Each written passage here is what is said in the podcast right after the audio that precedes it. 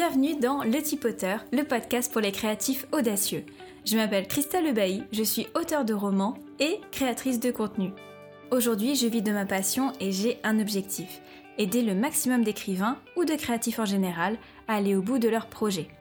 Chaque semaine, je vous partage mon expérience ou celle d'un autre créatif épanoui afin de vous donner les clés pour réaliser votre propre rêve.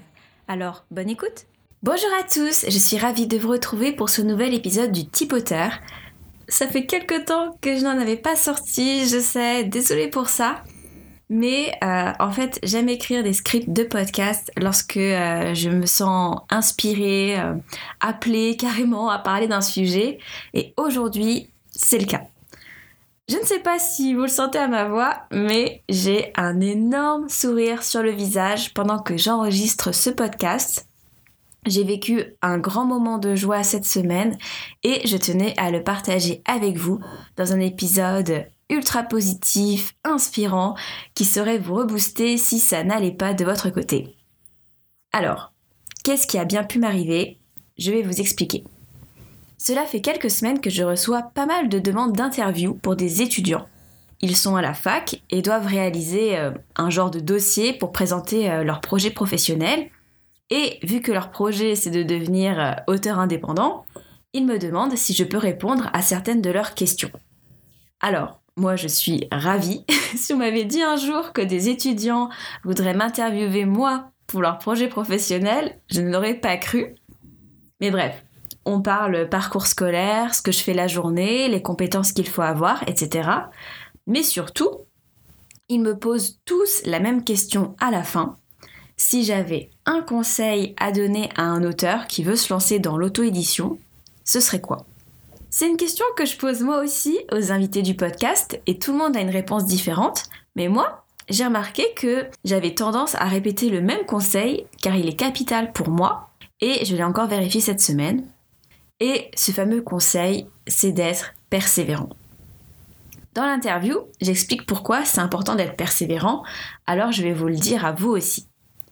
Lorsqu'on se lance en tant qu'auteur indépendant, ou sur YouTube, peu importe, on a beau avoir des doutes, des questionnements, on ressent quand même une pointe d'excitation.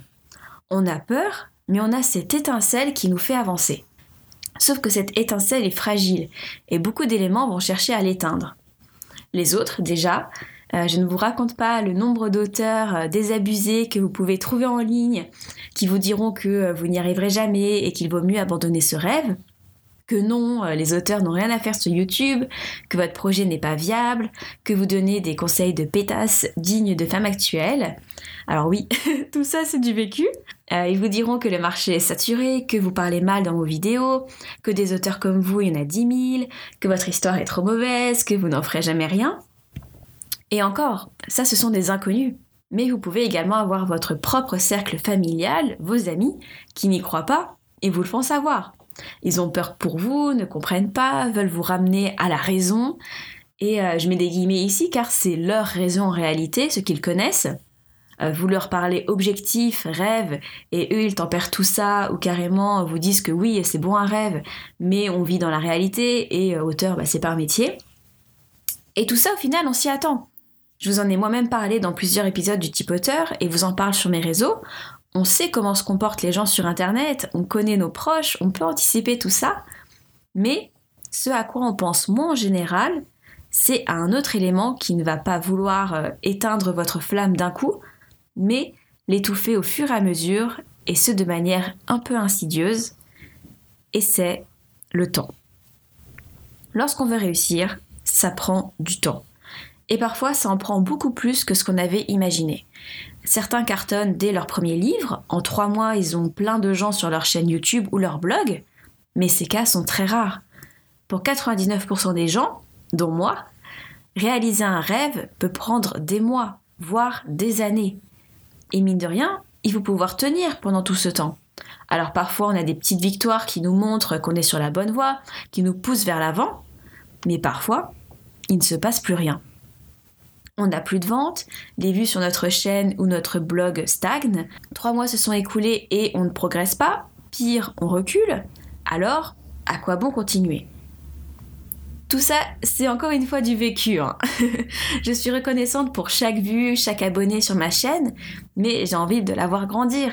Et il m'arrivait l'année dernière de déprimer un peu, car pendant des semaines, je stagnais. Mes vidéos ne faisaient pas de performance particulière, je restais toujours au même nombre de vues, certains sujets faisaient même un bide, mais je continuais malgré tout de sortir des vidéos, de m'accrocher. Et cette semaine, j'ai vu les fruits de toute cette persévérance. Cette semaine, la vidéo que j'ai postée a fait plus de 1000 vues en une soirée. À vrai dire, j'ai écrit ce script le lendemain à 10h et elle était déjà 1400 vues. Alors, pourquoi ce chiffre est important? Les vidéos précédentes avaient atteint les 800 voire les 900 vues en une soirée. Pourquoi est-ce que 1000 ça me fait autant d'effet?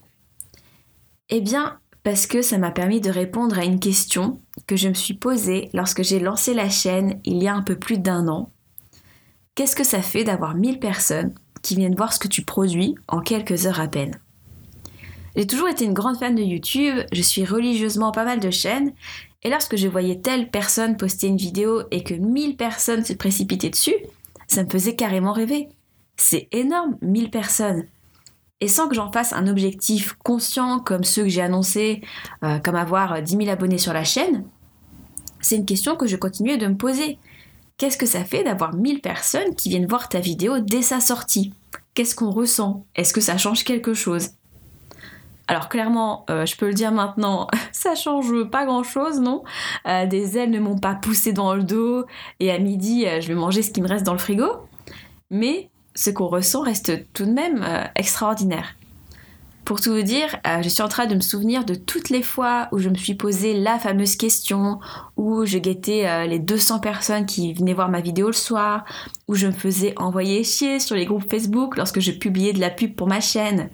Tous ces moments où je galérais, et je me dis que si j'en suis arrivée là aujourd'hui, à ce palier dont je n'osais même pas rêver lorsque je me suis lancée, c'est grâce à la persévérance. Ça aurait été facile d'arrêter lorsque la chaîne n'avançait pas, lorsqu'on me laissait des commentaires de merde, qu'on me disait que je n'étais pas faite pour ça. J'aurais pu tout arrêter. J'y ai même pensé. Après tout, faire des vidéos, montrer ma tête en ligne, c'est à milieu de mon caractère. Euh, je n'ai pas confiance en moi, je suis introvertie. Alors s'il y a des gens qui me disent d'arrêter le massacre et que la chaîne ne fonctionne pas plus que ça, à quoi bon m'acharner? Euh, C'est vrai qu'on vit dans la réalité, c'est bien beau d'avoir des rêves, mais peut-être que je ne suis pas faite pour les atteindre. Puis au final, combien de gens réalisent leurs rêves? Très peu. Pourquoi est-ce que moi j'en ferais partie? Euh, Si c'est aussi dur, c'est sûrement que ce n'est pas censé arriver. Telle autre personne a réussi beaucoup plus facilement, moi je galère toujours. Comment ça se fait? Et là, je dis non à ces réflexions pourries. Notre parcours est personnel, on a tous un cheminement différent et atteindre nos objectifs peut prendre plus ou moins de temps, mais si on s'accroche, il se réalise. Je sais que c'est dur de continuer alors que tout nous montre qu'on ferait mieux de laisser tomber, vraiment je sais, mais retenez bien une chose, ceux qui réussissent sont ceux qui s'accrochent. Pour réaliser votre rêve, vous devez être le dernier debout alors que tous les autres ont abandonné en chemin. Votre dernier roman a fait un flop? Apprenez de vos erreurs et écrivez-en un autre. Votre dernière vidéo n'a intéressé personne? Essayez de comprendre pourquoi et remettez-vous derrière la caméra. Votre blog ne décolle pas? Regardez ce que vous pouvez améliorer et continuez de poster. Continuez de faire ce que vous faites jour après jour et ça payera à un moment, j'en suis la preuve vivante.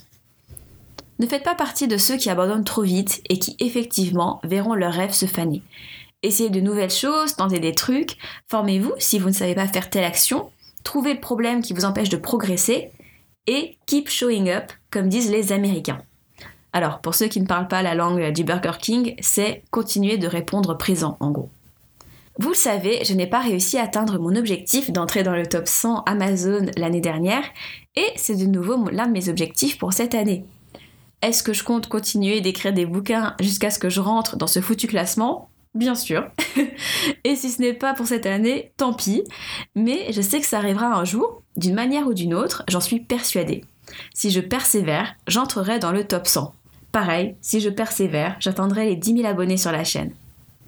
Bien sûr, il faudra que je réécoute ce podcast lorsque j'aurai un moment où je me sentirai comme un caca et que tout me semblera impossible. C'est normal d'avoir des périodes de doute, on est humain. Mais l'important, c'est de persévérer. Bref, si vous voulez m'interviewer et que vous me demandez quel est le conseil que je donnerais à un auteur qui veut se lancer ou à un créateur en général, c'est celui-ci, de persévérer, d'encaisser les tempêtes, d'accepter les doutes, de se relever après les coups durs et de continuer à répondre présent pour votre rêve. C'est simple et difficile à la fois.